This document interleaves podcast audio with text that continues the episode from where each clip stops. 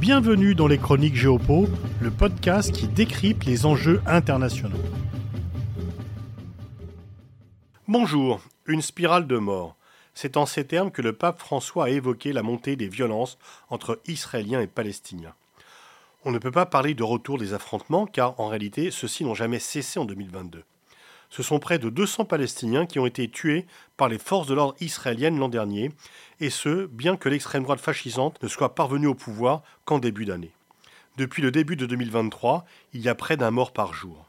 Mais ce week-end, un Palestinien a tué sept passants près d'une synagogue et un jeune Palestinien de 13 ans a gravement blessé un père et son fils. Les deux auteurs de ces attentats n'avaient aucun lien avec une organisation palestinienne et encore moins avec un groupe armé ni le Hamas, ni le djihad islamique n'ont revendiqué l'un ou l'autre des attentats, dont ils se sont cependant félicités. La population palestinienne est exaspérée par la multiplication des raids de l'armée israélienne dans les territoires palestiniens, ainsi que des violences impunies des colons et le développement des colonies. Les États-Unis et les pays européens ont condamné très fermement les attentats, tout en appelant avec plus de modération à plus de retenue de la part d'Israël. Ce que chacun craint, c'est un nouvel engrenage de la violence, la répression qui va suivre les attentats risquant de conduire à plus de rage de la part des Palestiniens. L'autorité palestinienne, complètement discréditée, a annoncé la fin de la coopération sécuritaire avec Israël. Le secrétaire d'État américain, Anthony Blinken, est en déplacement dans la région, mais il est peu probable qu'il obtienne des résultats concrets.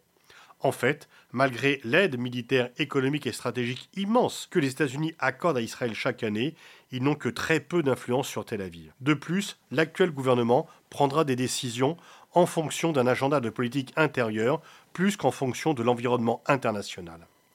Israël s'est assuré, depuis l'échec du processus d'Oslo, d'être en rien mis en difficulté par ce qu'on appelle toujours la communauté internationale. Cette dernière émet de temps en temps des protestations, mais n'a jamais fait aucune pression et encore moins pris de sanctions contre Israël. Le dernier président américain à l'avoir fait est George Bush père en 1991, lorsqu'il s'était opposé à la politique de colonisation d'Isaac Shamir, le premier ministre du Likoud de l'époque. Mais même Obama, qui avait appelé à la fin de la colonisation, n'a rien fait lorsqu'il était président. Les attentats qui visent des innocents doivent être condamnés. Ce n'est certainement pas par ce moyen qu'une solution pourra se dégager, bien au contraire. À la fin des années 90, au début de ce siècle, les attentats ont énormément contribué à affaiblir considérablement le camp de la paix en Israël.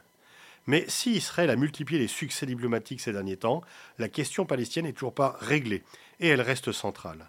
L'occupation d'un peuple par un autre n'est tout simplement pas une option envisageable au XXIe siècle. Le problème est que la solution dite à deux États est devenue irréaliste.